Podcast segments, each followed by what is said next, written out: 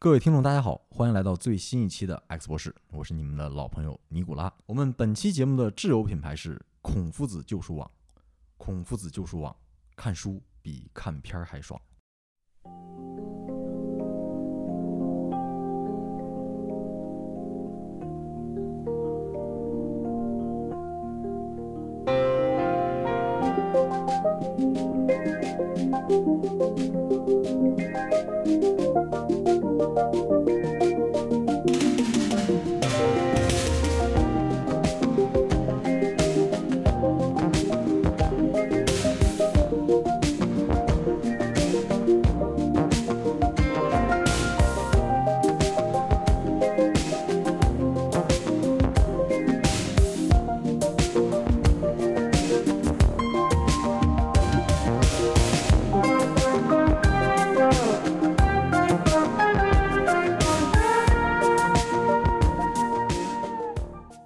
大家好，这是我们新年之后复更的第二期节目。在上一期，也就是聊新春档电影的节目里面，我们已经做了预告。这期呢，我们就要聊一期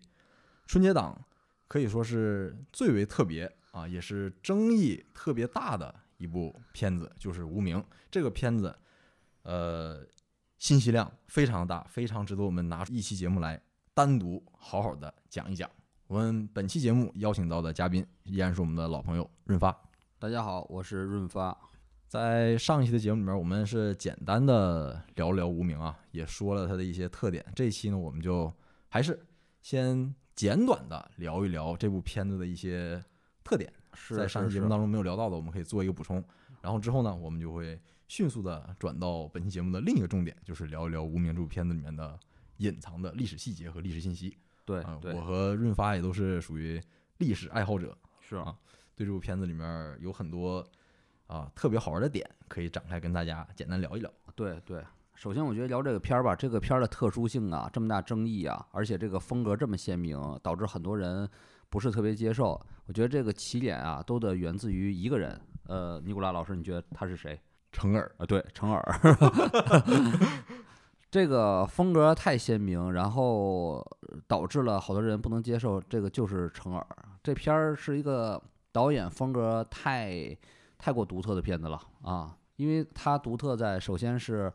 美学啊，这毫无疑问，成耳的美学一贯以来就是非常的强烈。啊就从那个罗曼蒂克到无名，其实这个是一以贯之的美学风格嘛，就对是冷静，对啊，是比较那个肃杀的这种美学。对，嗯，讲究静态，不讲这个相对是以静态的方式来叙叙事。对节奏也都相对慢一些。对，第二大特点我觉得就是争议点所在吧，它没有采用线性叙事。它采用的是用用一种时时空跳转的方式，对是切片化信呃信息碎片化叙事，把这个东西像那个乐高玩具一样，拆散了，拆散了，然然后后你得用自己的观众用自己的大脑、自己的理解力、自己的知识储备去拼整个的版图。对，如果线性叙事的话，这个片子其实故事可能非常简单。非常简单，导致可能没什么花样。但是拆碎了，他觉得那个拆碎了就是花样所在。嗯这种叙事有点像魂系列，所有的信息都系列游藏戏，对，都藏起来了。然后通过只言片语，通过侧面的描述，然后你拼整个世界观的全景啊。所以这个对第三点还有一个点是特别重要的，就是成尔本身是历史爱好者。爱好者，他嗯其实对民国史啊，他自己采访，他自己的描述是信手拈来嗯啊，滚瓜乱熟，他觉得嗯是这个这个水平，嗯，他也比较宅，应该是一直在家里边看了好几年相关的书，他背景知识应该是了解的是非常深厚的。对，非常丰富，而且你从影片当中很多细节都能看出来。如果没有这个知识储备的话，是绝对拍不出来这种片子的。对，但是他还有个特点呢，他因为他是个艺术家嘛，他艺术家他喜欢留白，他不想把所有东西都用嘴说出来，他想用镜头和画面表示。嗯所以这么高密集的历史信息啊，它是都藏起来表达的，已经藏到什么地步了吗？就是通篇没有人物的全名。对啊、里全边儿都是对要么就是职位，要么对就是个代号，什么表哥呀、对叶先生啊，对，什么部长啊，而且没有任何关于历史背景的普及。比如说，他讲到什么，比如历大的历史线条啊，比如广州大轰炸呀，呃，汪精卫就是成立这种的伪政伪政府府啊，还有那个种的石原派呀、石原派、东条派啊，还有一些什么上海孤岛时期，它一点儿历史背景是历史背景都没有介绍，完全没有介绍，没有出现全名。比如说汪精卫这三个字儿都没出现过，只是汪先生或者做一个照片出现。比如说那个特工组织七十六号，没有一个字儿提及，对这是个七十六号。然后像一些真实存在什么李世群、周佛海这些人物，完全名字都没有提及，甚至连蒋介石都没有提及吧。没有，啊，都没有名字都没有提及，他没有正面提及，全是侧面描写，所以这个需要，呃，观众对于历史的了解有非常丰富的了解，你才能体会出它里边儿的，就是匠心它啊的巧妙之处，某台些词桥段的用意，对桥段用意啊，还有一些它的影射呀，一些呃一些它的那个，比如说隐喻手法，还有一些黑色幽默所在。嗯如果不了解这个背景吧，很难 get 到它的点。所以这个片儿放在春节档门槛儿实在太高。尽管成尔自己说这个片儿呃门槛儿门槛很低，大家一都能看爽了，但是其实事实上并不是这样。对，呃，据我在影院的观察也是，嗯给大多数的观众造成了巨大的观影门槛儿。我看这个片儿现场就是本身人就不多，好呃有一部分人看一半儿走了。哇、啊，有这提种前离情况场了。啊，对，往后一看就是人们少了很多这种状况，啊就是不太理解。嗯，所以我们这次节目啊，想展开讲讲，就是无名它背后隐藏的那些的历史细节啊，还有它整个的背景啊，呃我们也是秉着有点像类似解读魂游戏吧，然后把嗯这整个的世界观的真实世界观给补全，然后大家。也听着图一乐，感到一些历史带来的一些趣味吧。是的啊，我们现在就等于正式开始嗯，啊。咱们先从哪儿开始说起呢？呃，你先说吧，你先咱就随意聊吧，按一个一个点聊。他成尔他是非线性叙事，咱也可以非线我性。们的节目啊是非线性叙事，，对，那就先聊聊可能这个片子里面一开篇就表现出来的，但是大多数听众可能都不太了解的广州大轰炸。嗯，OK，这啊个广州大轰炸，这个我的确是我当时看片儿时候一个很大的亮点。为什么这么说呢？因为这个抗日史上几次比较大的这些的战役啊，影视作品上表现的已经有一些了，但是这个广州大轰炸啊，的确是属于比较空白的对。我仅有的观影印象里啊，呃之前提到这个事儿的，好像就是《叶问》里边儿有一点儿镜头提及了，就是日军轰炸了，然后叶问他家就是瓶瓶罐罐儿全都碎了，这段镜对头其实讲就是轰炸啊。但是现在这个《无名》里边儿这么作为一个重要场景来讲的，也都是全景化体现了被轰炸的广州城。好像在我印象中，这是它是非常独特的。呃，如果观众看过类似的影片，也提到过广州大轰炸，也可以给我们评论一下留言啊，也是弥补我们的那个不足，长长见识。嗯，然后咱回回来无名这个广州大轰炸，它首先拍摄的特别好，它拍摄的是，呃，它没有拍摄一个大场面，嗯，大城它有全景，它有嗯被轰炸之后的广州，一片瓦砾，嗯然后人们运着尸体，板车沉默的拉走尸体，嗯，然后就是呃，再切片儿的场景就是人们在防空洞里边儿，然后特别恐惧，等待着日军来袭，嗯，还有最精彩的就是狗啊，狗的对比，对，他没有描述一个人物，但是他侧重描写一条流浪狗，是断腿儿的流浪狗对，然后就是没处去躲，没处去藏，想藏在防空洞，还被国军给轰出去了，用块饼给轰出去了，嗯然后最后被炸死了。那个狗的细节，那狗显然是一个比较名贵的狗，它不是之前不是流浪狗，它之前嗯应该它的这个人物小传呢，应该是养在一个富贵人家的狗，然后家破，呃，人亡了，这狗变成流浪狗了，最后成为一个这种丧家犬的形象。嗯呃，其实成尔导演把自己对于历史的思考，中国人民在广州人民在那个广州大轰炸受到苦难，用这个狗形式表达出来了，而且情绪我觉得特别饱满。好多人看到这一幕就就就都泪目了，这种的嗯感觉。而且和它形成鲜明对比的就是日军的狗，日军对航空兵带上飞机的那条柴犬，对对对，也带了一个小风镜。嗯。而且这个三八年这个轰炸广州啊，是一段其实也是抗战史上挺重要一个点，就是说，其哦其实这这段儿懂了懂了。呃，对，因为大家都知道，三七年嘛，就是抗嗯战全面爆发以后，很快华北、华中大片地区就已经沦陷了，对，然后日军还要封锁中国的这个海岸线。嗯呃，由于当时香港和澳门分别是英国和葡萄牙的势力范围嘛，所以嗯不在日本的封锁范围之内。对，这样的话，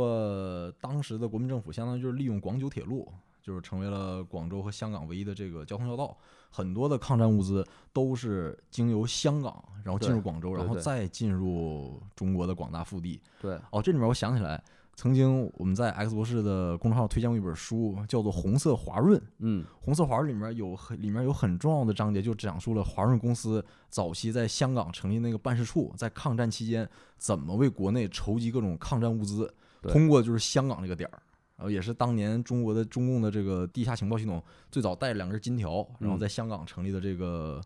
办事处，相当于，然后里面跟他这个里面是时间其实是重合的，所以说日军呢当时一个重要的任务就是要拔掉广州这个战略要地，因为把你这个广州一切断，你的很多物资从海外就运不进来了。是的，所以说到三七年开始，日军就对广州进行了大规模的轰炸，然后轰炸到三八年就进入到高潮，对，三八年春天四月份进入高潮，大轰炸，大举轰炸广州的市区。嗯现在广州什么越秀啊、荔湾呐、这些人口最稠密、商业最繁华的地段，当年都是日军轰炸的重点。对对对，好像电影里叶问他家就是住在富人区吧，就是呃，也培是被炸培了德里啊叶 嘛，就是整条培德里街都是我家的。啊，对，而对且那个当时片子其实展现了一个镜头嘛，那个老头儿好像是开茶楼的还是开酒馆的，嗯，然后说一句什么那个孙子才不敢打日本，然后后来下一个镜头就是他那酒楼啊被日军那个炸弹是炸没了，的确是啊，而且这段历史是相当惨烈的啊。呃，据那个，咱先说一些文字档案吧。后来那个广东省档案馆啊，进行一些统计，从那个三七年这个大轰炸嘛，日军呢、共派了这个一万九千多次的这个飞机进行轰炸，投弹呢是三万三千多枚，造成了广州的死伤是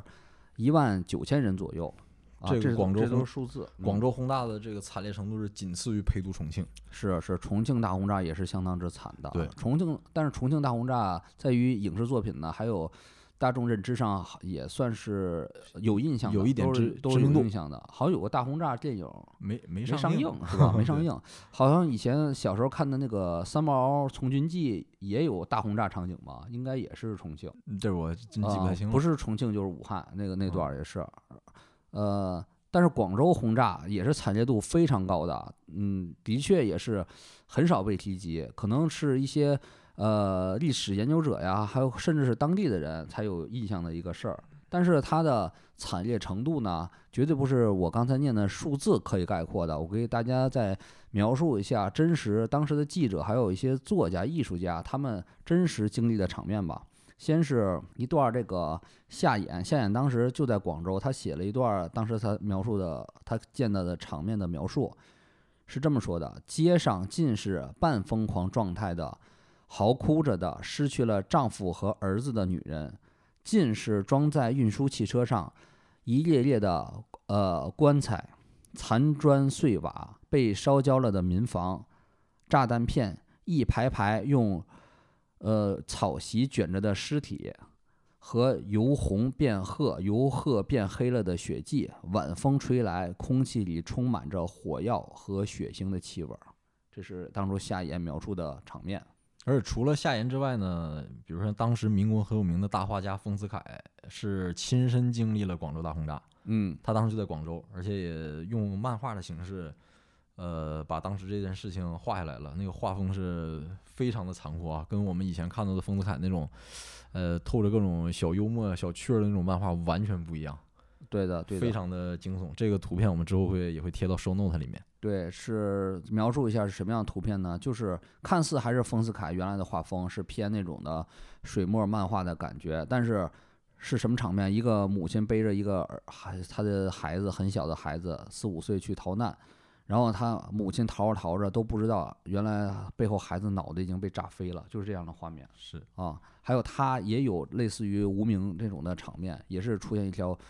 小狗，小狗叼着它一个小主人的腿在躲炸弹，这个小主人的腿也就是也是四五岁小孩的腿，也是特别的血腥，流了一地的血，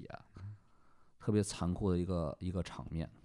所以那个成尔这次表现，他全是用这种侧面一个断腿的狗这种感觉，在跟一个呃日军飞行员飞机上的狗进行对比嗯啊，这种艺术手法我真的觉得非常的非常的出彩，非常的难忘。这个镜头绝对是值得值得日后很多年被人回忆的一个镜头一段片段。然后咱们讲是讲一下第第二个点吧，咱们讲什么呢？讲日军航空兵。对，嗯，其实提到日军航空兵，可能要说一点，日军至少侵华时期的日军，它是没有空军的，嗯，它其实只有海军和陆军。这个，然后航空兵呢是相当于各自属于陆军航空队和海军航空队。嗯，因为大家都知道，二战的时候，呃，日本的陆军和海军是互相矛盾是比较严重的嘛，是啊互相有称有为分啊歧。是陆军马路、海军马路。嗯呃，但是陆军是纯纯的比较苦逼的兵种啊，对，海军属于贵族兵种，对，然后这个航空兵呢，这各方面待遇啊什么都是要好过一般的作战部队的，对的，就是日本呐，从那个明治维新以来呀，海军的地位是非常高的，等于说他们是军种中的这个贵族精英，他们的培训呢也是非常的这个贵族化的啊。大家都知道前几年有个梗嘛，叫那个什么“打起精神”，“打起精神”那部片儿出自于那个啊，海军，啊，海军是七六七十年代拍的一个老的日本战争片儿吧，它里边儿就是描述海军当时是怎么训练的。海军的这个军人学校在江华岛嘛，然后都是一是斗志特别足，二是教的也都特别的精英，好多国外教官，然后他们的整个的条件也是非常高的。当时你如果是日本人，知道你进了这种的海军序列，那绝对你就是人上人，人上，人呐、这个社会啊。吃的伙食都不一样，吃的伙食都不一样。然后这个之后再讲。而陆军呢，陆军那就是差远了。陆军陆军的话，那个好多，因为他们是呃明治维新之后嘛，好多是扩充兵员嘛，以前只能武士阶层才能当兵嘛，后来就扩充嘛，扩充这些农家子弟，那就是陆军走了了吗？所以说，那个大家要看关于日本陆军的电影，比如说姜文的《鬼子来了》，就看那里边的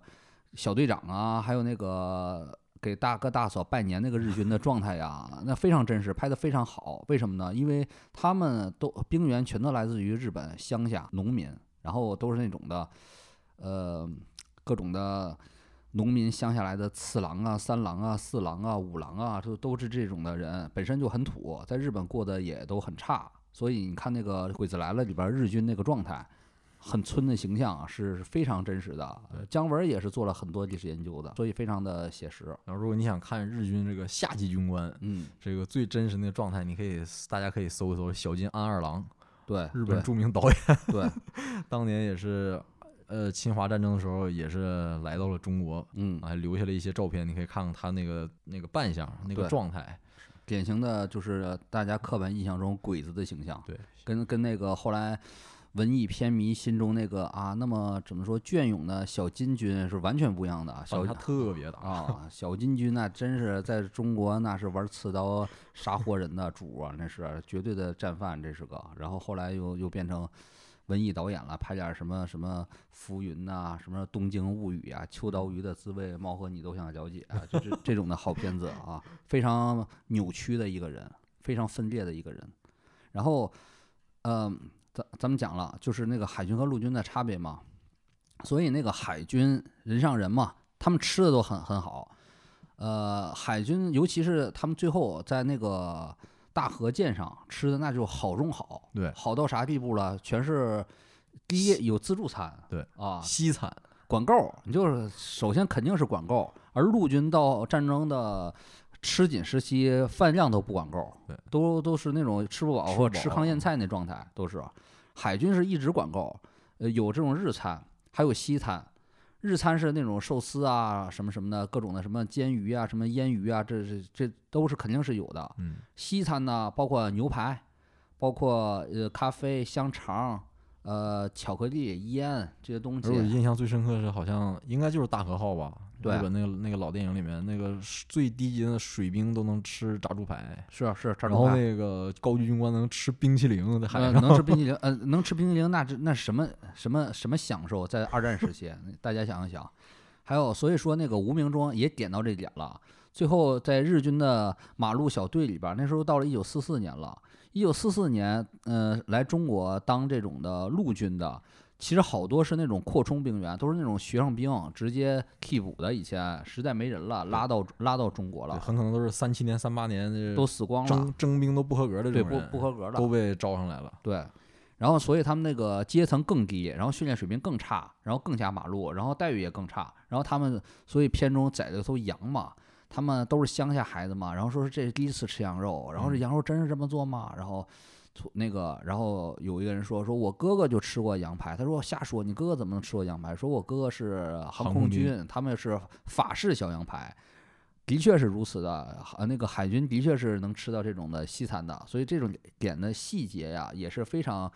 给无名添光加彩的，让好多那个历史爱好者会心一笑。嗯，而且我还专门的研究了，就是日军跟那个军犬的关系，因为那个呃，在飞机上有一个。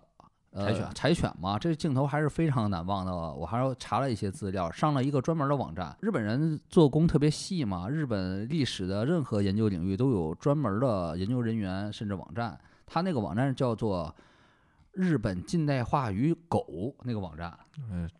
太小众了， 资料极其丰富。然后他专门是有三个大篇章演那个海军与狗啊，陆军与狗那更多了，那十个篇章啊。然后海军与狗是三个篇章。然后那个我就是有好多特别有意思的历史边角信息啊，我之前也没有看过，然后给大家分享分享。就是日本海军呐、他们养狗，呃，那日本陆军当然养狗啊，都大大狼狗大狼狗啊嘛嘛，然后日本海军也有养狗的这个癖好，他们养都是那个牧羊犬，但不是片中那个柴犬。我查了好多资料，没看到日军有养柴犬的，因为柴犬可能作为军事用狗还是不太合格啊， 是牧羊犬。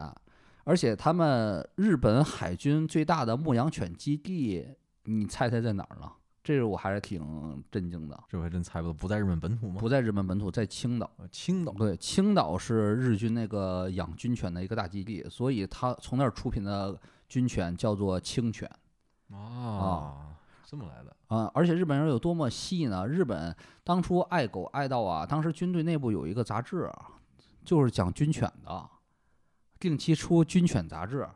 就讲一些军犬的故事、军犬的知识、啊军犬的最新新闻这种的，成为当时日军消遣的一个刊物。那战地小报啊，战地小报。而且片中啊，那日军无名中日军把他的狗起名叫罗斯福，然后好多解读说是这是贬损罗斯福，因为那时候罗斯福出了一些限制日本的法案嘛。嗯，但真实历史上，其实日军的确是把这个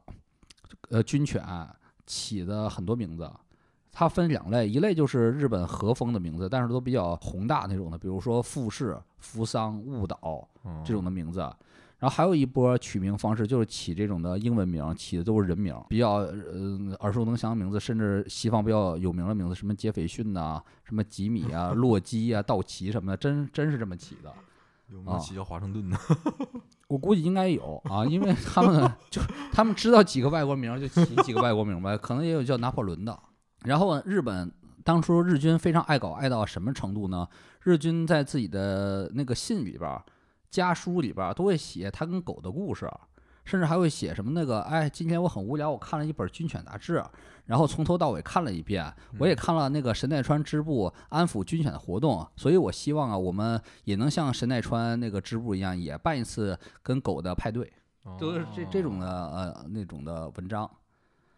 所以呢，到了呃九十年代嘛，九十年代靖国神社他们专门在里边儿成立了一个叫军犬慰灵像，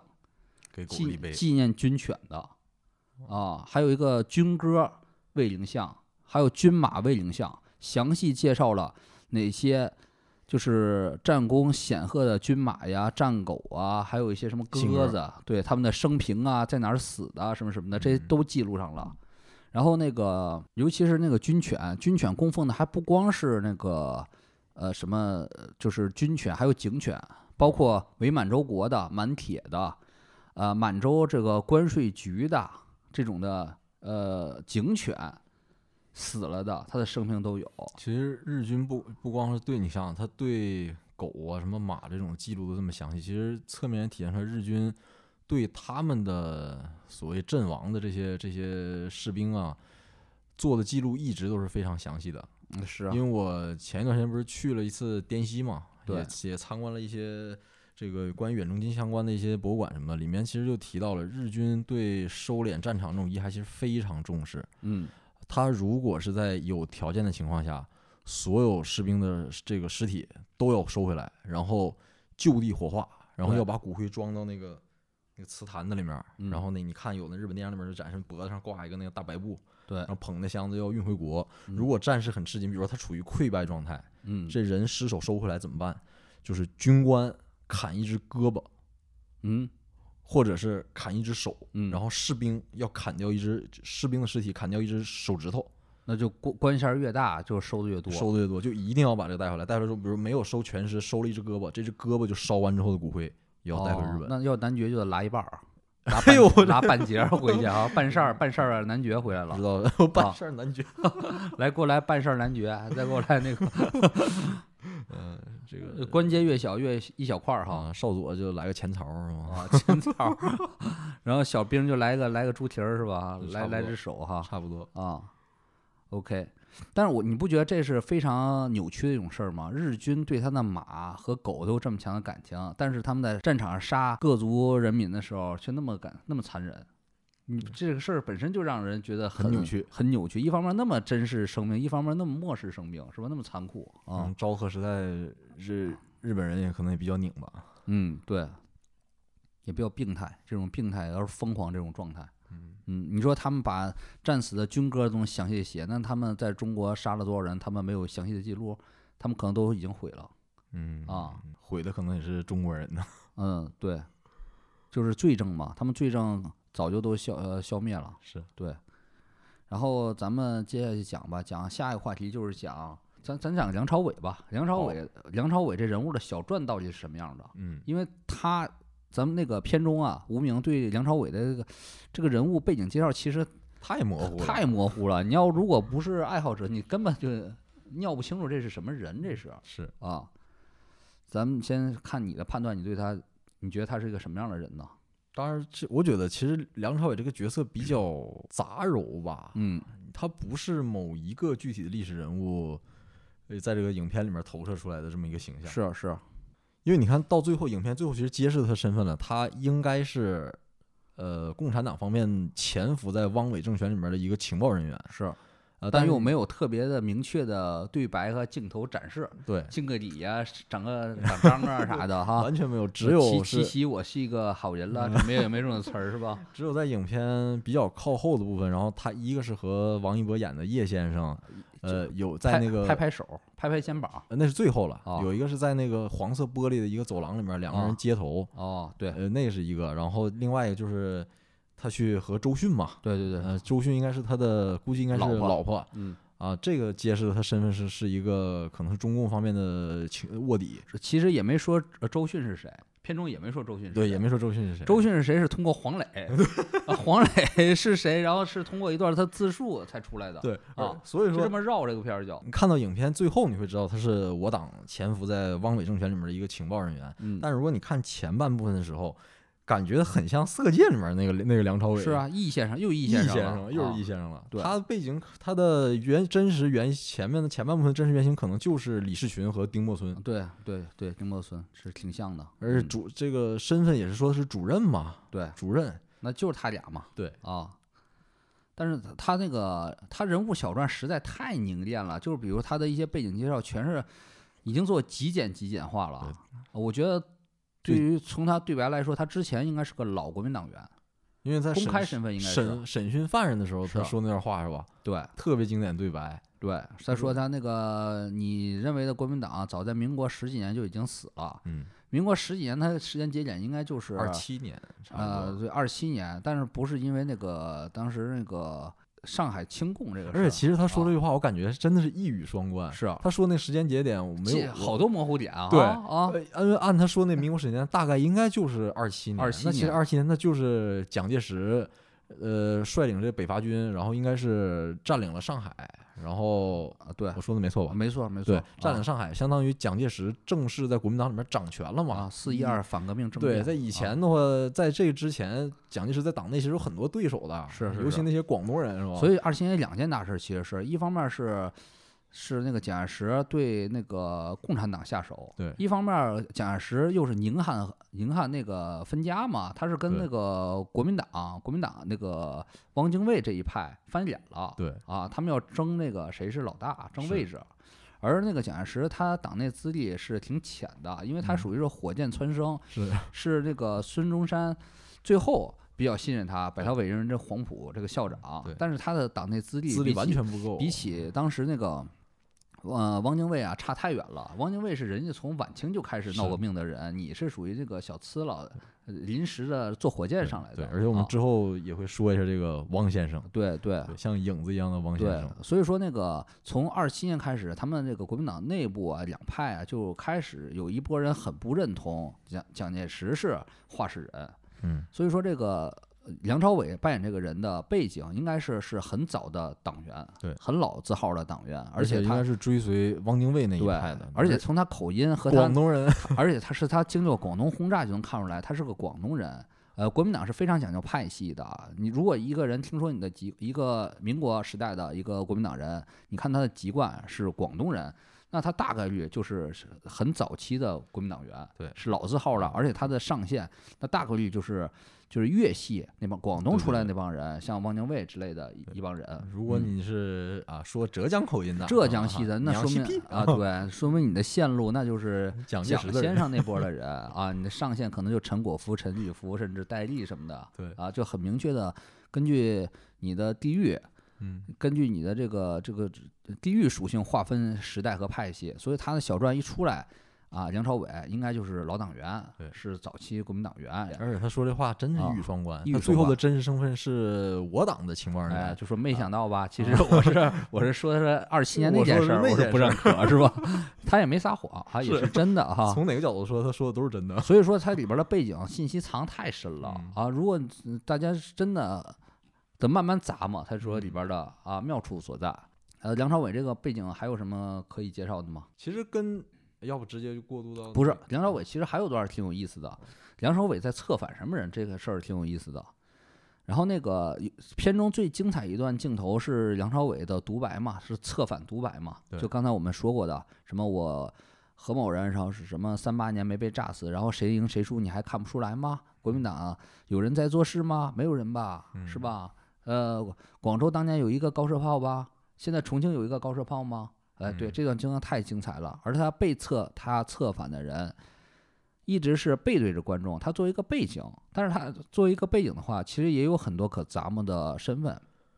尼古拉老师就推测，这个被策反这类人，他是一类人，对大概率这类人都是中都是以前中统中统的，这个其实要讲一讲，呃，嗯这个片子里面没有明说的一点就是，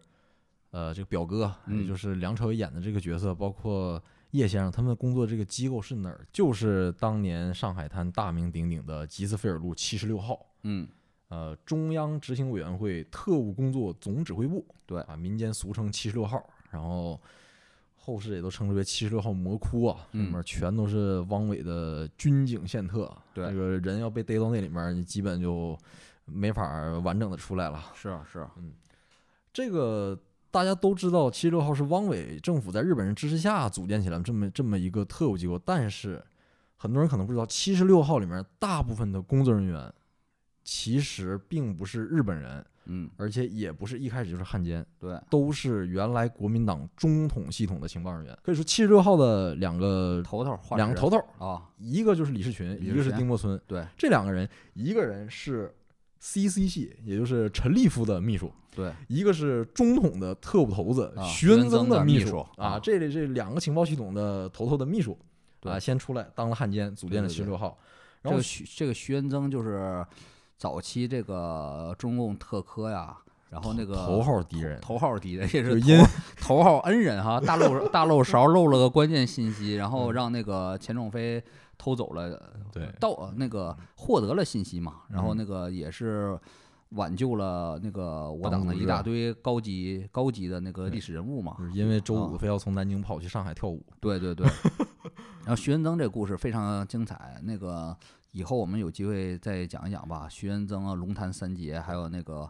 大叛徒顾顺章，顾对顺还有章顾顺章，这是整个一个完整的故事线。非常精彩，啊对其实也是非对常精彩。然后刚才呃、哦那个尼古拉老师说的丁默村呢，丁默村也其实也是四个界里边的原型嘛，易先生的原易先型生就是丁默村。因为抗战爆发之后，日军虽然是比较快就占领了上海，但是有一个地方日军是到了四一年才正式占领的，那就是上海的租界。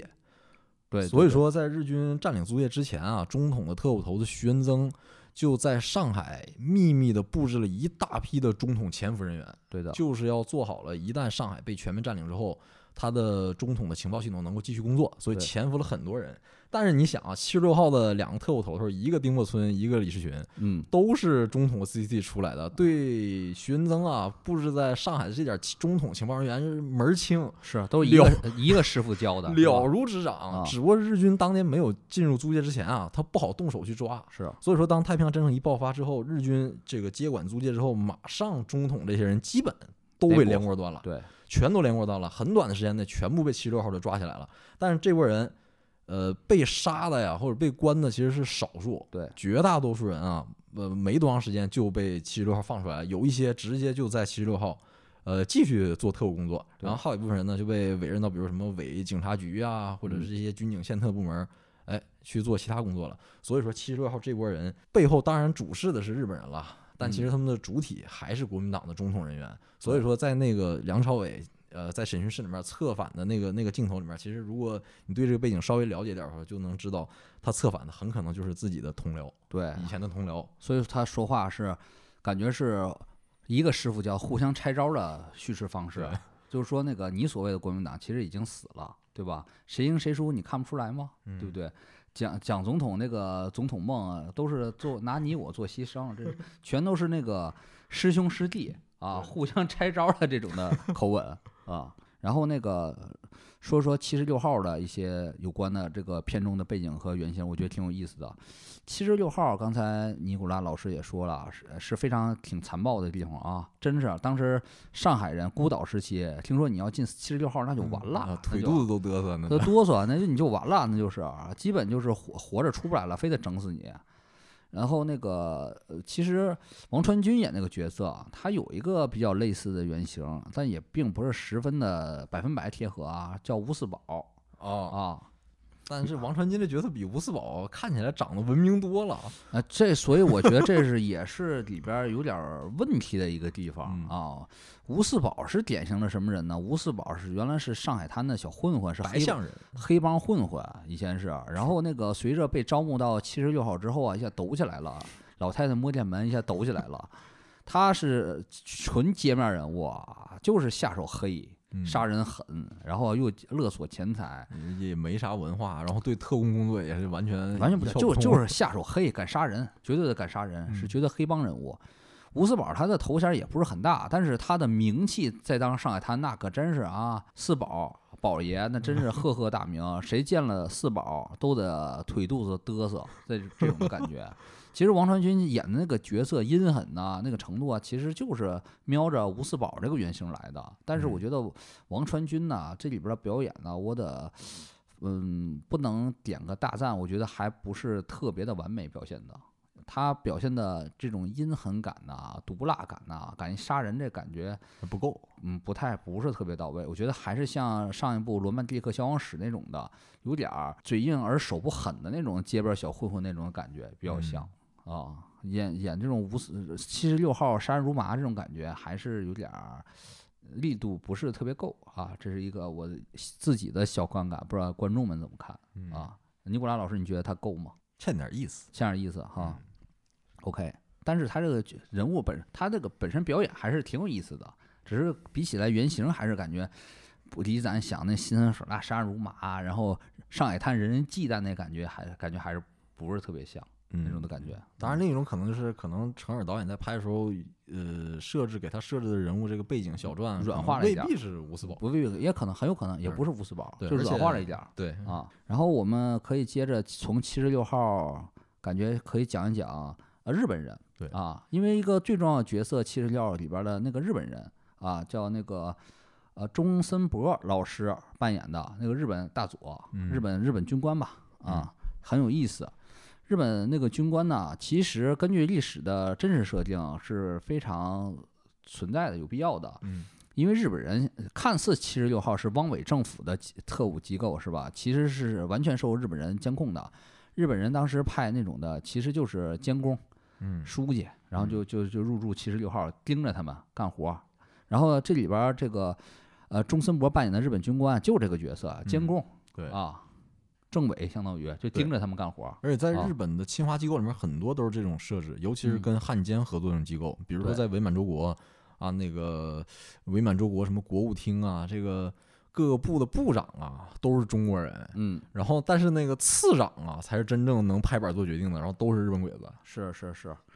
所以他这个其实我觉得这个日日本军官扮演的这个历史层次感呢，还是很有意思的。是，他是相当于也是调过来的嘛，坐在那个饭桌上跟大鹏扮演的部长，还有跟那个梁朝伟做个自我介绍嘛。他嗯第一句话就是、第一个信息就是，哎呀，我是。石石原原派，派我不是东条派对，而且他反复强调，我怀念一九三一年的满洲，嗯所以这个人的人物小传就是通过他这个几几句几台句话词给概括出来的，但是背后信息量太太大大了，太了大了。一般一般观众卡就卡在这儿，完全不理解这日本人说啥 呢？对啊，其实他说自己是石原派，不是东条派，其实是有意向他俩展示他的态度。他说他他属于日侵华日军里边的温温和和派派，温和派没那么穷凶极恶，没那么残酷阴险。因为石原啊派其实指的就是石原莞尔嘛，啊，对也是当年策动九一八事变的罪魁祸首，对，关东军的那个当时的也是重要军官、化重要话事人，关东啊军的明星参谋。，对，明星参谋。然后他的主要战绩其实就策划了这个九一八事件，然后和满洲满洲国这个满伪洲伪满洲国建国，建国啊，把溥仪什么给给弄过去对。但是他之后的最重要的战略主张是，呃是满蒙是这个日本的生命线，这咱好像在高中、初中课本学过哈，这都是他们这派提出的主张，一定要把这个满蒙这两块地像当初消消化台湾一样消化下去，然后牢牢站住，然后这是作为那个呃日本的那个帝国的大日本帝国的本土最最重要是战略基地来经营，嗯，呃把它看作本土来经营，然后好好经营个几十年、十几年，然后再图后续的呃战略目标。对而且他坚决反对扩大战争，对，坚决反对全面侵华，而更更坚决反对之后那种的世界大战了。我哦打太平洋战争，他就觉得这个愚蠢，他觉得这样太愚蠢了。根据他的这个估算，日本的国力能好好把满洲国给消化下来就很 OK 了，千万不要企图打这种全面战争，嗯全面战争一定就是会把日本拖大崩垮。盘，谁要是说要打这种全面战争，谁就是他眼中的日本的罪人。嗯，而谁是他眼中最大的罪人呢？和对手呢？其实就是东条英机东。条英机，东条英机和那个呃近卫文迷，他们是最主张打这种那个全面战争的。对啊、两个人啊、这里边我要起差稍微讲一下这个近卫文迷这个“迷”字儿啊，近卫文迷这个“迷”字儿其实是那个呃，按照中文的发音，那个字儿应该写作“迷”，嗯但是日语的它这个发音是这个 “maro”。嗯啊，他有的人所以也就念成了魔，这也啊我觉得也是 OK 的，啊甚至还有人就是直接叫做马吕，嗯马吕，近卫马是吕，吧对马吕，所以这个这个字儿最后怎么发音，大家不要纠结啊，这也没有特别。呃，针对的 OK 的中文对标发音，要是大家也要听我们可能进进成念成了见闻魔呀，或者说有人念成见闻魔，大家也不要太介意。对啊我们是不会日语，不然就可以拿日语念。是吧 对对对对。然后就是继续讲，然后那个，所以这个在呃陆军内部、军部内部，这种石原派跟那个东条派啊属于针锋相斗对得，很厉害，斗得很厉害。而且石原也不可能瞧得起东条英机啊。对，觉得他挺愚蠢东的。条英机是什么出身？什么下士还啊是什么非常低级的军那个都军官都不是，出身对很低。对，这个石原莞尔可是正儿八经什么陆氏毕业的这个啊是参谋，是是是，从小就是明星那对种状态，只不过是他们在那个呃军部内部斗争中他失势了。对其实那个石原莞尔他很早期是属于说特立独行的天才，孤高的这种天才，而且。老做一些那种的灵光一现的那种的决定，就说违背命令这种决嗯定，其实那九一八就属于他们那时候有点孤狼行动的这种决定，啊冒险军行部动独走啊，独啊、然后呢，所以在这个大约在三七年啊，这个石原莞尔实施 了就是有点失势了，就已经被踢出满洲那个关东军了，就回去了，调回去了，就是基本没有什么权势很了。多人可能想不到，就是这个石原莞尔是侵，相当于是侵华战争的罪魁祸首之一啊。最但是早最早期策动最者，最早期策动者，但是他他最不是后啊战犯，退出日这个日本帝国陆军的现役的时候，他军衔才是大佐，啊对对，大军衔很低，名 气很大，军衔很低。连将官都没有升上去，而且他最后的一个给他一个职务什么什么京都要塞司令，啊反正就是就是靠边站了，就是很早就靠边站了，三七年就靠边站了，所以那个就他这样一个人物，呃，正儿八百的战犯，最早期的战犯啊，最后在那个最后审判上，东京审判的时候，没有他他份儿，没有他份儿，因自为己自己跑到占领军司令部说我要自首，我是而且战他犯还不服，他觉得我应该是战犯呢，我这么早就参与了，我为什么不是战犯是吧？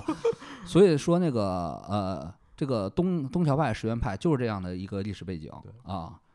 而且那个随着这个东条派的他们的掌权。也就是全面战争的开始。回过片中，无名中这个中森博说他是石原派，就证明了他应该是三七年之前就是石原派，就说明嗯了他是老关东军人。对他的老上线就是石原莞尔对，他是认可这种的非呃认可就是固守满洲，不要打嗯全面战争啊、而且他是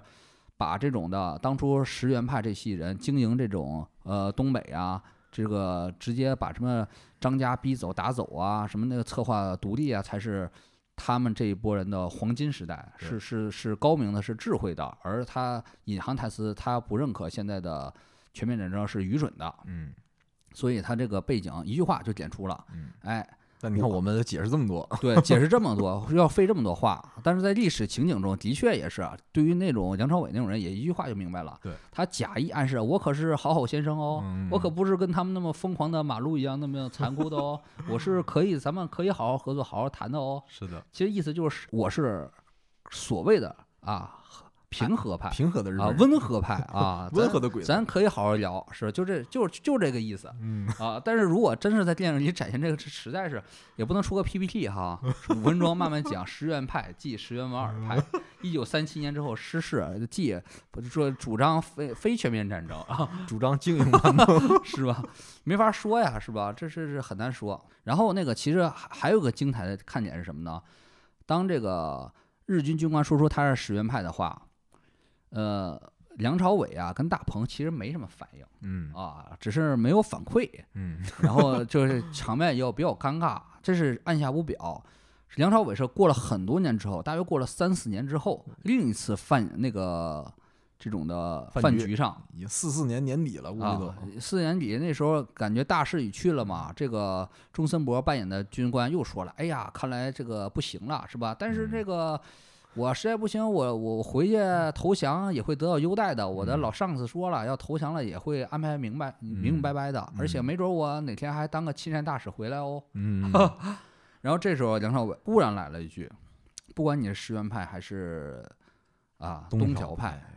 你们都是战你犯，们在我们这都是战犯嗯啊！”这个时隔四年回应了他当年那句话：“你甭管什么什么派，你都是战犯啊！”这这也是非常呃精彩和过瘾的一段。嗯，嗯，而且我想补充一下，关于片中这个日本军官，呃嗯中佐嘛，应该是个看军衔，应该是中佐。嗯，最后还有一个桥段，就是他和叶先生一起被抓到监狱里面，嗯，然后作为战犯，可能等待审判，然后他跟。这个叶先生说：“你不要看我现在在这儿，是吧？之后我很可能还会出去，对我会受到这个优待的。”然后里面有一个镜头，啊，就是说冈村宁次大将嗯，派了他的代表到监狱里面来找这个人。对，很多人可能对这段不太明白为啥会有这种情况。是，其实呢，是呃抗日战争结束之后啊，日军虽然是投降了，但是蒋介石是非常想利用遗留在大陆的这些旧日本军人的，对，因为马上就要打内战了，对马上就要和我党开战了。对，他也知道这这些日本人这个多年既跟中国人打仗，也跟这个八路军作战，经验非常丰富。他很想留这波人，所以当时包括以前潜伏的电视剧里不有这个情节对吗？冈说村说宁次冈村宁次说秘密会面，秘密被聘为那个等于说是顾问了，军事顾问对，了。其实他真实的背景是，当时蒋介石明表面上啊，嗯给冈村宁次一个头衔，就是做什么善后委员会的主席，嗯，名义上的工作呢是。二战结束之后，负责部队这个受降啊，然后嗯包括把这些日本的士兵、是战俘、什么嗯侨民，要从大陆撤回到日本去，对让他干这个工作。但实际上，因为这个工作很快就结束，原本预料预计说可能要做两三年，但其实因为这个马上打内战，然后加上这速度比较快，几个月时间这个工作就完成了。嗯，但是冈村宁次在中国待了相当长的时是间。的，呃，在打内战之前，包括初期阶段，这个国民党这些很多很多高级军官啊、这个都拜访过冈村宁次，然后向他征求过各种意见，而且冈村宁次是明确的给国民政府写过这个相关的报告，就是究竟怎么对付八路军。是是是，而且在还有一段隐隐藏的历史啊，我觉得这段我不知道是可能是我多想了啊，也可能是成尔导演就故意这么设计的。呃为什么要这这个冈村宁次找这个这个中村博嗯，演的这个日军，他是一个中佐，级别很低的，对的，是因为国民党在内战失败以后逃到台湾之后。蒋介石搞了一个行动，叫做组建白团。嗯，所谓的白团，就是把旧日本帝国这些侵华日军的这些军官重新组织起来，从日本然后抽调到台湾，帮助台湾进行国民党军的建你设工作。说他们那那个是那段是四五年，他四五年就准备这么这么长远的计划了吗？呃，据我看到的一些资料，冈村宁次其实是想到了，虽然日军战败了，但他看到国民党政府对他这个态度，嗯，他立刻就明白了他在国民党这边是有利用价值的，哦，而且。很多当时这个旧日本帝国这些侵略者回到日本之后，因为占领军司令部是有明确规定的嘛，是要开除公职，不能这个正常工作的。嗯，这些人一下就是没有生计了，老家当农呃，民，除了打仗啊啥都不会。然后冈村宁次就通过这个白团计划把这些人组织起来，派了一波人到台湾，这个是能查到明确的名单的，全部都是左级军官，嗯，没有这种就是将官没有，全都是什么中佐、大佐，就是嗯在侵华战争时期这些一线在一线亲亲自打仗的这些军官，中级军官组织实起来。实战经嗯验的，对，啊实战经验最丰富的，各个军兵种都抽调之后，然后在台湾组建了白团。这一批白团在台湾一直活动到了六十年代。哦，哇，六十年代啊对，六十年代最后还有，你想三七年的日本鬼子在六十年代还在还台还湾活跃呢，还活跃，跃，给哦台湾的军队当顾问。但这个计划长期都是保密的，可能到了哦八九十年代以后，都是邓辉同志是吧？哦上上上台之后，这个可能才把这个计划才逐渐的披露到公众视野里面。的就是确国的民确政府曾经有这么一段也不怎么光彩的所历以史。对对，所以咱们展开这么长，所以才能理解里边的那个人物的逻辑。嗯，都已经进了那个相当于战俘营了嘛。王一博扮演的这个角色叶先生，为何必须要对这个日本军官杀人诛心？嗯为什么呢？因为这个暗线就知道，这个人如果不把他杀人诛心了，他出来还得参与国共内战，对，就会再加入冈村宁次的这个战略天团，对继续投入中国战场，对继续祸害我党的这个人员和军队。所以他不可，我个人理解，不单单是一个报复，这么不单简是单的报活复，必动须就要斩草除根，要不这人还得放出来。对啊，所以说这个剧情是在这儿关键，是非常非常关键的。可能这个不进行我们那么的一大段阐述，还是理解不了。对啊，可能要看过《潜伏》的观众会对这个港区宁次当这个军事顾问是有印象的。啊当时那余余则成要买。假装是向谢瑞麟买三份信息嘛，为为了隐藏个真的，买了三份儿，两份儿两份儿假假的，的，只一个有是嗯份儿有用。冈村宁次最近在干什么、嗯啊？然后什么什么谁谁谁见了哪些人？嗯最近、什么美军舰队的什么部署状况？我在那个什么岛，这是在那个呃什什么港的部署状态？记不清了，反正买了三份情报，两啊对份是烟雾弹，对，就两会这烟雾份儿弹真的啊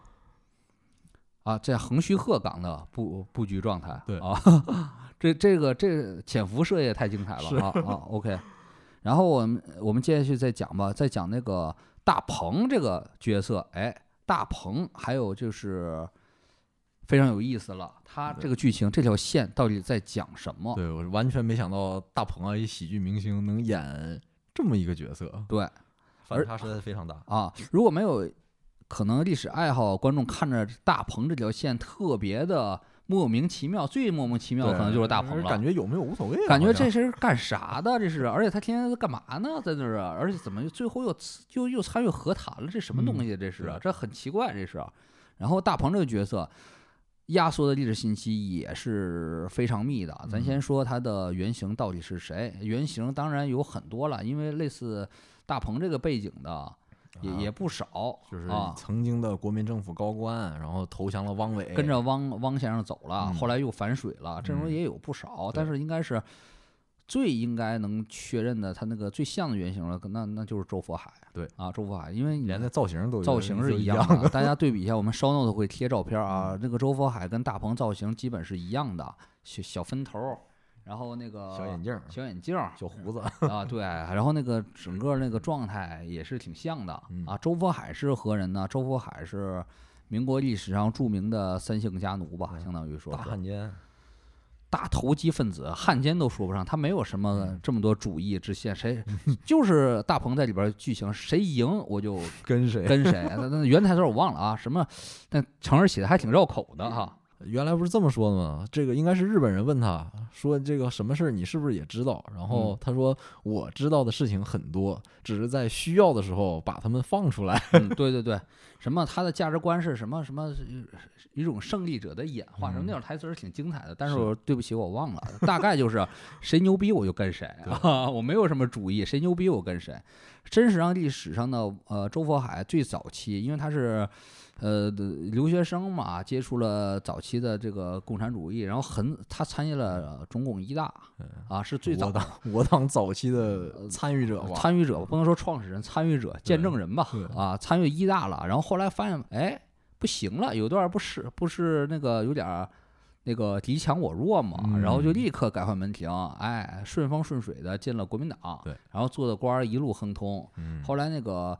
这个抗战发生之后嘛，然后汪精卫走了嘛，他立刻跟着汪精卫也走了，因为他当时他的判定就是蒋介石政府马上就要完了，对，我是赶快怎么说呢？抢上个先机，排个头等舱。是啊我进这个汪政府，嗯哎，我混个要员，的确也混到了。其实他在汪政府里边就算是二号人物了，对最后就是名义上啊是财政部部长，对，但就其实包括七十六号都是由他负责的。对他其实是二号人物啊，权力很大。但是呢，他混着混着，他真是那个啊，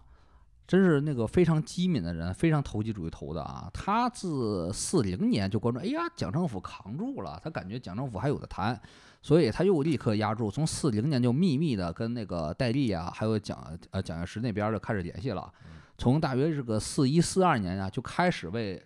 这个重庆秘密做事儿了，传递信息了。很早很早就已经是双面间谍了。对啊，所以他一直就是变换门庭，呃以吕布来形容他，都有点贬低他了。他比吕布要机警聪明得多。最后就是他可能也算是他倒霉吧，就是因为他很多信息是戴笠单线联系的，嗯，戴笠呢，就是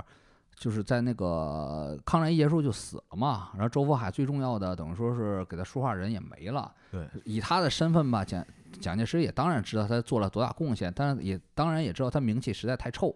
只能给他关牢里边儿啊。最后就是说是病死了，其实也嗯不知道是怎么死的，对反正就对死了。而其他的汉奸，就像刚才咱们说的好多的什么什么。丁默村啊，丁默李士村什么的，群，其实早就也是双面间谍了，但是就是因为不如这个周福海手段呃圆滑，抗战一结束啊，李士群是早就被毒死了，然后那个丁默村是一抗战一结束，这这类人都是汉奸罪直接毙了，对，直接就毙了，没得谈都，而且啊干了很多这种这见不得光啊、上不了台面儿这些东西。你比如对说这个里面提到的和重庆方面的和谈，嗯呃，你在那个文章里面其实写的说是历近代史上一直有传闻嘛，其实这是真的。是，对但是我但是但是这玩意儿也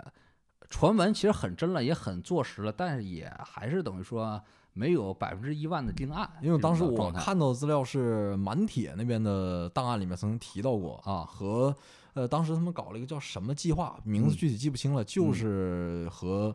呃重庆和这个日本方面要进行私下秘密接触，而且当啊时日方派的这个接触的接洽人员里面就有满铁的调查员，是啊是啊所以他把这个写出来了。对，其实那个呃，抗日战争开始之后啊，就是呃，蒋介石政府跟日军那个秘密计划啊、秘密谈判一直都有， P Y 交易多得呃，很，一直都有，一直都有，就是那个从那个呃煤机煤机关铜计划，然后那个其其以前就是嗯嗯那个南京大学里边儿有专门儿的。呃，教授做这课题就讲那个蒋介石政府啊，跟日军这个秘密谈判其实挺挺多的，非常多啊。最著名的就是，可能对近代史有爱好的朋友听说过啊，叫铜计划，就是那个招降招降蒋介石，但这种招降每年都有，每年都有。然后其实四四年大家都纳闷儿啊，那个四四年了，就马马上又颓了，还谈什么呢？啊，还媾和什么呢？是吧？其实也是。呃，有存在的，为什么呢？因为那个到四四年底啊，这所有人都知道大局已定了，嗯啊，最重要的就是，呃，这各方都知道，可能最大的可能是战后准备国共内战了，对，嗯，所以当时蒋介石也是想抢占先机，想先呢让日本呢那个绕过盟军，背着跟日军谈，让日军呢出让一些利益，让他们能够尽快的能够在国共内战中抢占先机。主对要谈判的目标就是这个，而且这啊和滇西的历史又又能对上号了。啊这远征军就是在中方要从滇西进行反攻的这支军队，当年蒋介石迟迟不愿意出兵，嗯，一就心里面他很可能其实是有这个盘算的。啊对战争可能这一仗没有必要再打了，我想对保存我的实力。保存实力，然后就想赶快的，咱就那个呃，从谈判桌上获取最大利益。对啊，呃，然后那个还有一个也也算是现在比较有意思的一个事儿吧，就是蒋介石当初也是的确是派了一个双面间谍，然后呃是戴笠那边儿的一个嗯双面间谍、去日本本土谈过，哦，啊，甚至已经见到日本的最高层了啊，传闻是见到天 皇了，已经啊是。然后天皇要是觉得特别唐突，怎么派这一个这什么东西的一个人，怎么就就来那个谈判了？后来那个给拒绝了。哦，当时谈判的好多的提出基本诉求，跟这个吴明忠演的是挺像的啊，就是那个满洲，我知道你们是你们命脉，咱现在可以不谈啊，嗯但是先谈别的，你们无条件投降，但是只能向我们投降，对就点就是抢占那个内战先机的一些东西。对。呃，所以这片里边演的，我觉得这是真的是非常有意思，因为嗯很少会演这段一个情节。时间也很短，然后在这个近代史上也没什么人研究的人也比较少。对，很很少很少一段一段剧情，而且那个以大鹏的身份去谈，作为一个特使、密使去跟日本人谈，也是比较写实的。嗯对啊，的确是的，派这种的可背锅 的人，谈坏了就说这这是汉奸自己自作主张冒冒冒我名啊，毙了、嗯是吧？嗯对吧？但的确是真真实历史上去东京谈的这位。双面间谍吧，的的确是给毙了，说是那个假冒擅作主主张 什么的，诈诈那个污蔑我们民国政府嘛，这不就给毙了，就给当做那个臭抹布一样，就给一脚甩了。嗯啊，当然不能派戴笠自己真的潜伏进东京嗯或者上海，咱咱唠唠 是吧？这不就被人抓把柄了，被一张照片儿出来了，那不全世界就哗然了吗嗯哎？这是不不是成潘汉年了吗？这不，啊？所以说这段剧情是非常有意思的，而且它呢核心剧情就是，当梁朝伟扮演的这个我党特工知道了啊，他们有密谈这个情况，嗯得想法破坏这个密谈，用什么手怎段么呢？破坏？啊，找个什么手段迫害呢？就是咱就宰一个日方那边重要人物，就破坏和谈。他选择宰的谁呢？就是公爵公爵啊，这是几乎是这个片子里边儿最精彩的一段戏了吧？也算是最冷僻的一个呃最历史点。大家都没看懂这什么呀？这是啊怎么为什么演个日本小 兵呢？啊，然后咱们就讲讲这个公爵吧。这个公爵的身份呢，片中也没有，似乎没有什么明明确示的交代。但嗯是我啊写那文儿，好多观众有一个观众啊，在那嗯个后台留言说，这个程耳这里边提了，说这个公爵嗯是大山公爵，我我没有特别仔细听，呃不知道别的朋友们有没有听到明确说这是大山公爵了，是拿日嗯中文说的还是日日文说的？还有个朋友留言说，说根据葬礼的那个志士那个家族的文章啊，说说这个文章用的又是日本天皇家的，是是某个贵族的天皇这种亲王级别的那个这个章，这我也没有注意，因为这一闪而过镜头嘛。嗯，嗯当时我就是研究这个公爵是谁啊，我专门看了半，最近出本书，就叫《日本华族》。对然后那本书看了看，当时在一九四四年这个时间点，日本一一共有二十家是有这个公爵这个爵位的地位的。然后翻来翻去，再加上它里边的暗示，它里边最重要的暗示日本兵说。哎，你我看我像谁？你看我像谁？他就把眼睛一扶，把中指放在这个胡子那个位置，暗示这个人有小胡子，说你看我像谁？我一想，当时日本历史有名有名气的，有小胡子又是公爵的，那应该就是近卫家喽。对，而且近卫家当时也是有真正权势的，嗯，能够左右这种谈判这种的呃谈判局势的。虽然当时那个近卫他下台了，嗯换了这个首相，但是他还是实权派人物嘛，有政治影响力的。对啊，所以我当时推论应该就是呃。最有可能公爵就是这近个卫近家卫家的，而且看片子里面这个形象，他就是日本陆军马路，对就是一个最普小通、兵最普通的一个小兵，一个大头兵。啊，所以我当时也找了一些资料，他这表面上这个形象可能还真是有原型，嗯，就是又是个公爵，然后你对还得在那个最苦逼的陆军部队里面当一个大头兵，对，啊，然后找的这人是谁呢？就是德川家的。那你认为可能还不近卫还不是像当德然，川家族当更然像，如果从呃故事的合理性来讲，那肯定要杀近卫家的这个这个人才才有能影响力嘛。对，但是这个形象真的很像德川家，德川家那个人叫谁呢？叫德川庆光，嗯他当时的头衔真的是公爵，嗯，就是日本华族受能受公爵身份其实很很少嘛，就那几家，有六家是原来诸侯嘛，有一家就是德川，就是之前德川家康那一系传下来的，他是德川庆光，然后在二战的时候，呃，真的是被征征兵了，对，呃，而且也派到了，确实派到了中国战区，嗯，呃，一直就是一个大头兵，而且比较倒霉，他四零年、四一年、四四年三次被征兵，嗯，而命比较大，没被打死，而且到四五年的时候是以以这个俘虏的身份被遣返回日本了。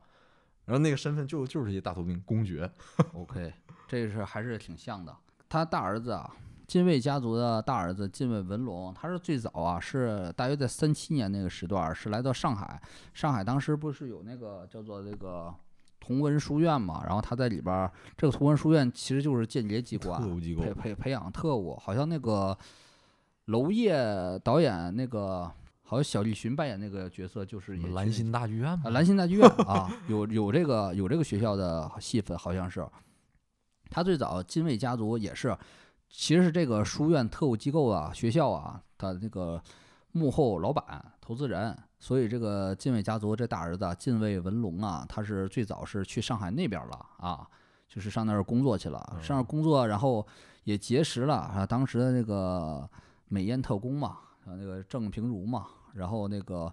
也也是被他那个所所这个吸引嘛，然后差点是被宰，想想想通过绑架近卫文龙，然后威胁这个呃近卫首相跟他们谈判，然后退兵之类的对东西，然后就是没有实现嘛，没有成功，呃未遂这个事件，而而这个片子里面，江疏影演的那个角色就是其实就是郑平如嘛，对对对就是郑平如，对，然后后来呢，那个近卫文龙啊，后来在四零年又来到了这种侵华战场了，他是被派到这种满洲满洲了，满洲是当那个炮兵连的那个这个军官去了，好像嗯当了一个中尉级别的军官，啊嗯然后在那儿就是一直就是混着。啊，嗯的确也是，但是没有不像剧中是那种隐姓埋名啊，当个大头兵啊，这是不太可 能的啊。而且呃，侵华战争期间，呃，来到中国的所谓的这些日本华族啊，华族不是华人就是贵族嘛，对对对，呃，其实也是有一些人的，而且最有我是觉得最有名的可能就是西竹一，对，我不知道听众有没有看过那个电影《硫磺硫磺岛岛家书书》里面啊骑马的那个，很很很有很有那个很有印象的一段镜头啊。对，骑马那就是西竹一。好像说那个以前嗯赛马还是参加过柏林奥哦运会的他吧，是拿过几届奥运会的赛马的冠冠军的。哦这这个人，他最早来到中国就是关东军第二十六战车联队，以连队长的身份，这个驻军在黑龙江的牡丹江。哦，牡丹江然后后来这个人才是到二战末期才是被抽从关东军抽调到硫磺岛，然哦后最后在那儿被打死了。从牡丹江到硫磺岛啊，啊，真是让我想起了那个南拳妈妈，那 首歌怎不么说？ 牡丹牡丹江嘛，什么拐过几道弯嘛，是吧？ 然后给也给大家就简单咱介绍吧，华什么是华族？什么是华族呢？什么是华族？就好多大家看这个片儿就说，哎，日本怎么还有公爵呀？听起来挺那个，挺新鲜的，挺稀的这事儿。日本从明治维新之后，他们就是颁布了一个政策嘛，相当于等于老的社会结构瓦解了，但是好多老的这种有权势的呃人呐、家族啊，他怎么安置呢？他就呃颁布了一个就是系统，叫华族系统。这个系统是从明治维新之后到那个二战结束之后，然后废除，持续了大约七十多年这个历史。只有这个短暂时期才有所谓的什么公爵呀、啊伯爵呀这种的侯爵呀、伯爵呀啊。他这个系统就是按照咱们中国古典那个系统来的啊，公侯伯伯子男子男这个这个爵位来的。他最大公爵啊，刚才我说过有二十家，他这个公爵来源呢，好多是日本古代就传下来那些的贵族对家庭啊，然后还有德川家呀，嗯对对对，什么还有一些那个，比如说那个比较重要的藩主，他们构成了这个公爵这个系统。然后后来又是一些明治维新的一些旅元老，嗯呃，通过不断的那个就是呃升级提拔，慢慢从什么侯爵呀、什么伯爵啊，最后升到公爵了。嗯啊，一些咱们那个耳熟能详的，就是就是伊藤博文，啊，对伊藤博文什么的，都是都是这个啊，西园寺公望什么的，都是后来升慢慢升到了公爵啊这样的一个系统。然后呢，那个大规模这个军人新军人成为这个这个华族啊，是两次战争，一次是中日甲午战争啊，二一次是日俄，日俄战争，然后好多就是出血卖命的这些军官，原来是没有那么高地位的，是属于下层武士阶层的这种人，后来一下就变成了华族了。嗯，呃，尤其是最重要的就是那个日俄战争，死伤惨重嘛，特别对惨烈嘛，嗯呃，牺牲特别大嘛，好多他们那个。就是军官一下嗯就是升级了，比如说比较知名的、特别有名的，号称日本旧时代军神的，叫那个乃木希典，他就是因为这些战争，他就是成为了华族，但是他的爵位并不是很高啊。嗯他做出他两个儿子都死了，最后他的爵位是男爵，男爵还是伯爵？呃，我记得是男爵，啊反正挺是低的男爵是挺低并的不高，男爵。呃，而且好多日本的那个维新元老啊，他并不认可华族制度，说我们是为了就是建立，他是有民权派嘛，日本维新元老，民权派元老好多不领这个爵位，拒绝爵位，也也有很多的。然后日本的国内对于这个华族，慢慢的也是有很多的不满和批判，批判他们什么呢？批判他们那个拿着这么高的社会地位，但是他们不为国去流血，尤其是从日俄战争开始，这种批评就特别多了。因为日俄战争，日本的这个军人死伤挺惨重的，大约死伤了八九万人。然后华族作为贵族，他们有这种从军的义务，但是他们死伤的人数才是十几个、几十个人，特别不成正比。然后人们社会上就批评他们。不敢去流血，然后那个华族他们都把精力放在弄钱上了，成为资本家，成为银行家，他们去收藏古董，而不去修理大炮，然后就嗯那个时候就有这种矛盾点了。到了二战时候，然后那个华族出力的情况其实比那个日俄战争的情况是更加的低了。那个真正参与到战争一线战争这种的元老家族，就是比以前要少了很多了，已嗯经少很多了。呃，在二战战场上，刚才尼古拉也说了一些著名的这个贵族嘛，参战嘛，我觉得还有一个值得说一说的，谁呀是特别有意思的，就是当时日军侵华呀，是派了亲王来的，亲王就是哦皇室的人嘛。然后最有名的一个，不能说最有名，最有意思的一个值得介绍一下，就是叫三立公亲王。三立公亲王是昭和天皇的弟弟，然后他是，呃，大约在一九四三年吧，被派到中国战场，是是派到南京了。那时候那个他们的指挥司令部去工作，啊嗯其实是过一遍水嘛这种的。镀镀金，对，但是他进来之后一下发现了什么呢？他发他爱看禁书，所谓的当时日军的禁书是什么，你知道吗？ 不会是我党写的一些啊，东西是吧我党写的东西，是日本的禁书。比如说那时候绝大多数的日军哈没看过《论持久战》，嗯这是禁品，不能看的这个东西。然后他他通过渠道啊，他的汉语翻译弄到了这个《论持久战》。他在四三年看到《论持久战》这惊为天人呐，说这怎么写这么牛逼啊？这写太对了， 就就是连连夸赞的赞不绝口啊，就嗯说这说太对了，说日本怎么能可能这个能够持续下去战争呢？越打嗯越输啊，越打越越败呀、然后那个的确是现在的战争局势如这个预言所说呀，他就大嗯为赞赏，大为惊为天人，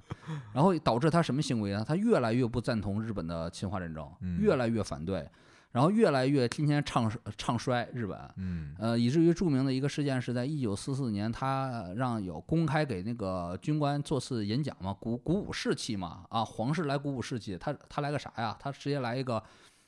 日军必 败论。啊，他直接当他们哎拆台说来了对这是拆台日军必败，就是说你看看你们现在军纪，你们的风气啊，你再看看人家那个啊八路军的那个风气是什么样的？啊他直接说那个八路军军纪严格，男女关系严肃，对百姓秋毫无犯，比日军不知道高到哪里去了，日军必败 啊！直接在那个军官面前说一个这个，然后当场就是引发地震了， 引发慌了，这说什么呢？这个这这个这这个亲王在说什么呢？然后当场啊就是派他回国，嗯，回回东京啊，嗯捐赶起紧来，走啊你赶赶紧紧走走，给轰回去了啊，给轰回去，轰回去之后还没完，他认为这个这个战争赶快得结束啊，他参与了当时的就是呃那个刺杀东条英机事件，卷进去了。当时他们那个呃有一部分人嘛，就反对东条英机要进行刺杀嘛，当时他也参与这个那个那个密谋计划之中了。就是说原计划是刺杀之后，让他就是作为这种的高级军官回那个中国，中国然后把这种的这种的那个在中国的日军全部由他接收，啊就地宣布停战，嗯就解散，就是停战，就停止战争。嗯原来这么计划的，后来这个计划计划的杀人挺多的，他可能是比较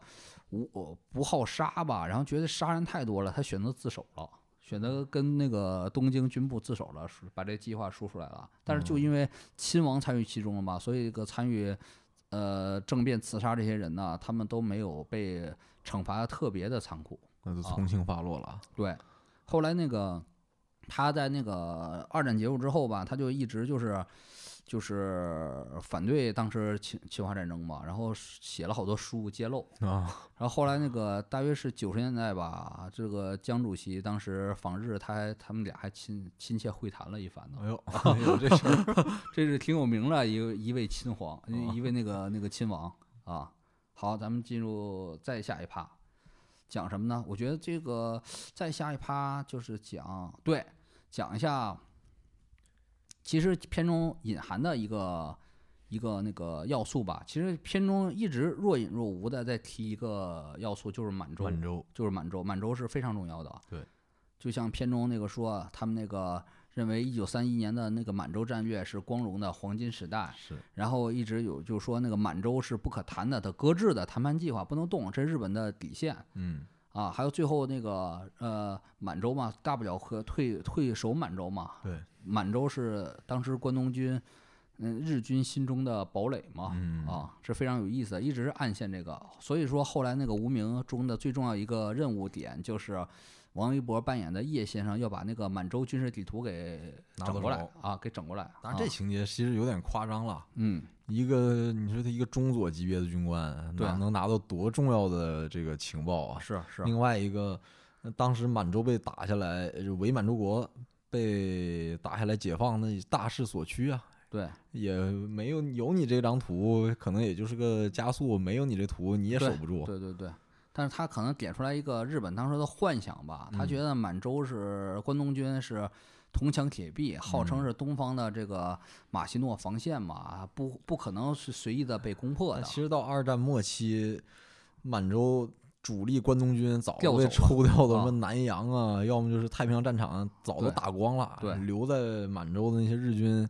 都是非常不堪一战，可能以前都是充数了都是，对，这关东军可能早期都是甲种师团啊，对到二战末期都是什么丙种师团都出来了都。是啊是是，但是他其实剧中这么演嘛，也也也是那个反映一种幻想吧，嗯啊，所以那个说说说明了当时对日军来说，这个满洲属于命根子嘛，所以那个如果真想对日军杀人诛心，嗯，就是大破满洲，把满洲嗯给拿过来、啊！所以那个王一博在那个日军死之前，专门还说嘛啊，感谢你的信息，然后满洲迅速拿下，然后他一嗯下破防了嘛，难受了嘛啊， 就必须得杀人诛心，让他难受嘛，这挺难受的其实我觉得还可以额外说说这个叶先生这个人啊啊。啊，这也是这个片子里面，呃，怎么说呢，比较有特色的一位演员了，对 对，呃，对对对，你说是演员还是角角色本身呢？呃都都挺有意思的，都很有意思，都很有意思是都值得说一说，都是中国历史上一个特殊的存在，是吧？ 啊，呃，演员和原型本身是吧？对都是传奇，对都是故事对，啊，挺帅哈，嗯，动作动作戏挺好。呃，这动作戏之后稍后可以可以可以讲一点点，可以讲啊一点点。你觉得动作戏怎么样？这段儿呃，就是从故事情节来说啊，这动作戏加的可以说是比较无厘头了，是吧？啊就是我我要打沉六个重日本，沉重的历史也玩一些黑色幽默嘛，人家是喜剧元素嘛。是啊我我要打六个日本兵是吧？我要这打六个叶问打十个，致我敬打致 敬叶先生吗？致敬叶问吗？叶先生这姓叶名问吗？啊，对这个打打六个，打完这啥事儿没有，打打完对啥事儿没有，打完人问他你是不是心情不好啊？日军这么人性的吗？ 是吧？你是不是心情不好了？打了我们几个重伤了几个大兵啊，是吧？你最近怎么了，叶桑是吧？是不是有点儿啊忧郁了？是不是啊？emo 了， emo 了哈？太人性了啊是吧？两段打戏嘛，一段是啊打日本兵，还有一段就是和梁朝伟的对手戏。哎，嗯梁朝伟那个我不知道是不是用了替身啊？哦，梁朝伟这么大岁数了，被这个叶先生这么打，是吧？ 对呀、也是真是叶先生听啊对叶对先生对对叶先生啊，因为梁梁朝朝伟伟也演过叶叶先生生。。 说什么那个梁子给你机会你不中用啊哈，但是其实可他这个打斗的呃动作设计其实有一点点看点啊，当然这是我个人观点。他你看打的时候那主要个调节气氛，幽默一下子对那啊，个来点欢乐的气对氛，姿势，你看大开大合，然后而且你装看。装的，肘击很多啊，这八个极拳啊明显借鉴了这个八极拳。要是对这个武术有点了解的，可能都知道，民国时候好多这个军统的情报人员真有一波练的就是八极拳。是的，是的，哎对，好多那个军统当时是好多武林高手了，跑到台湾之后，什么后来刘云刘云桥啊，对对对刘云桥还啊还给这个蒋介石，据说什么当保镖啊，对对对，什么然的，后说的挺玄乎的，就是练八极拳嘛对，说说呃八极拳来自于河北沧州嘛，八极 拳啊。说说明这戏里边儿中国各个要素都有河北，有有广东对啊，还是比较考究的，没玩那个 MMA 是吧？那年头没有呢。没来个裸脚哈，裸脚六个日本鬼子是吧？ 挨个绞死，小兵张嘎裸脚日本鬼子。然后那个好，咱们刚刚玩笑话说完了啊，咱们说个这个叶先生原型吧。其实叶先生其实他的人物小传也挺复杂的，也是通过几句对白出来的。第一人物小传，他会日语。嗯，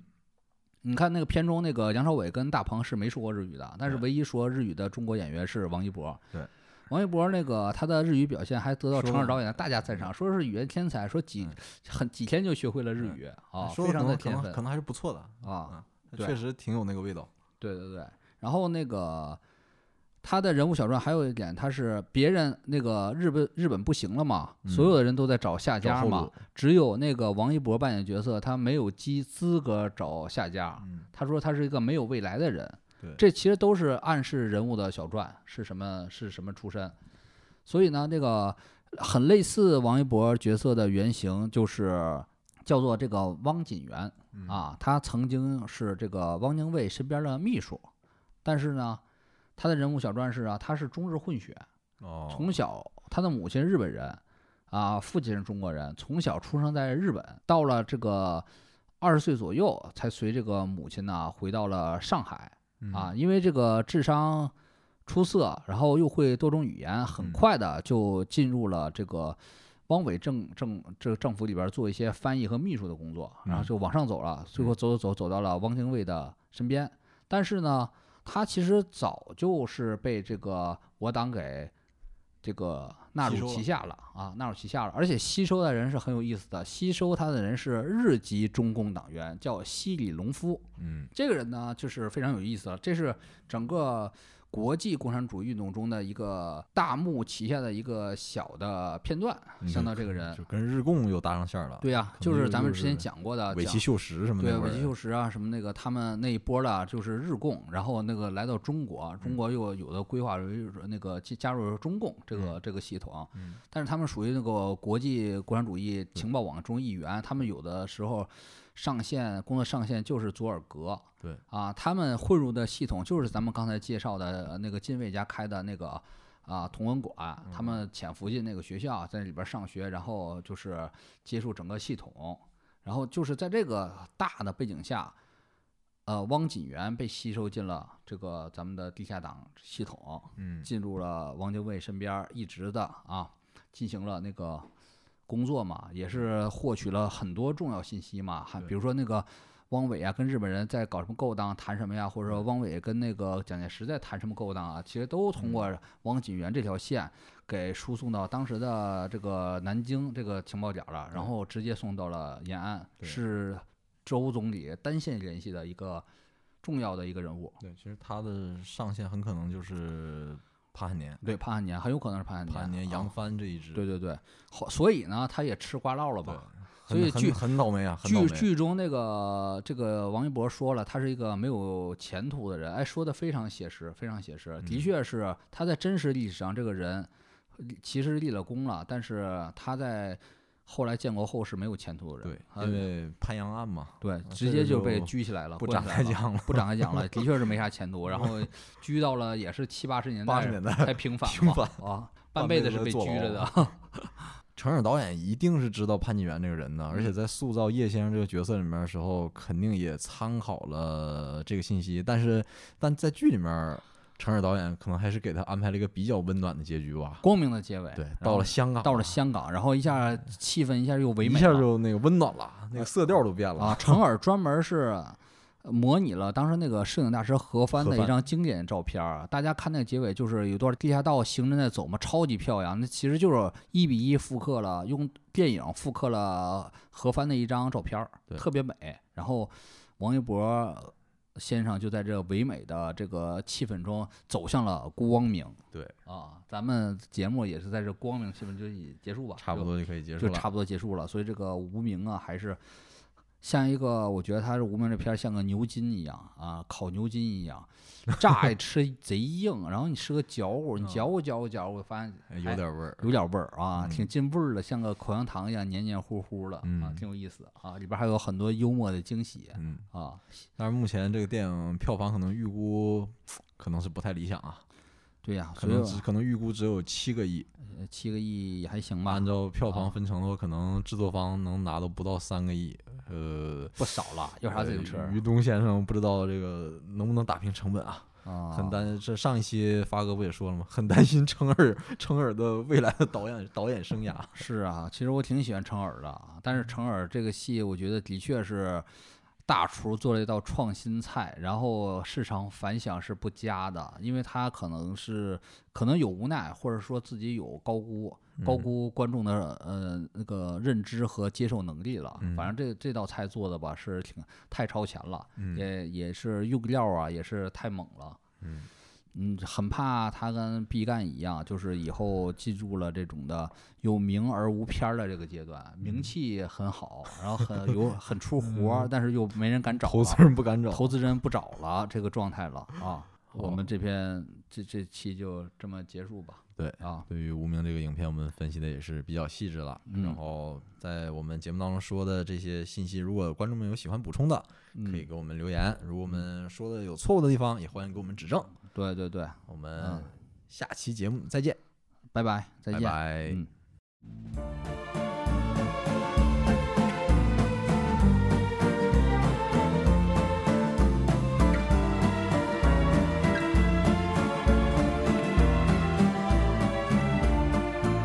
Je ne sais pourquoi elle allait danser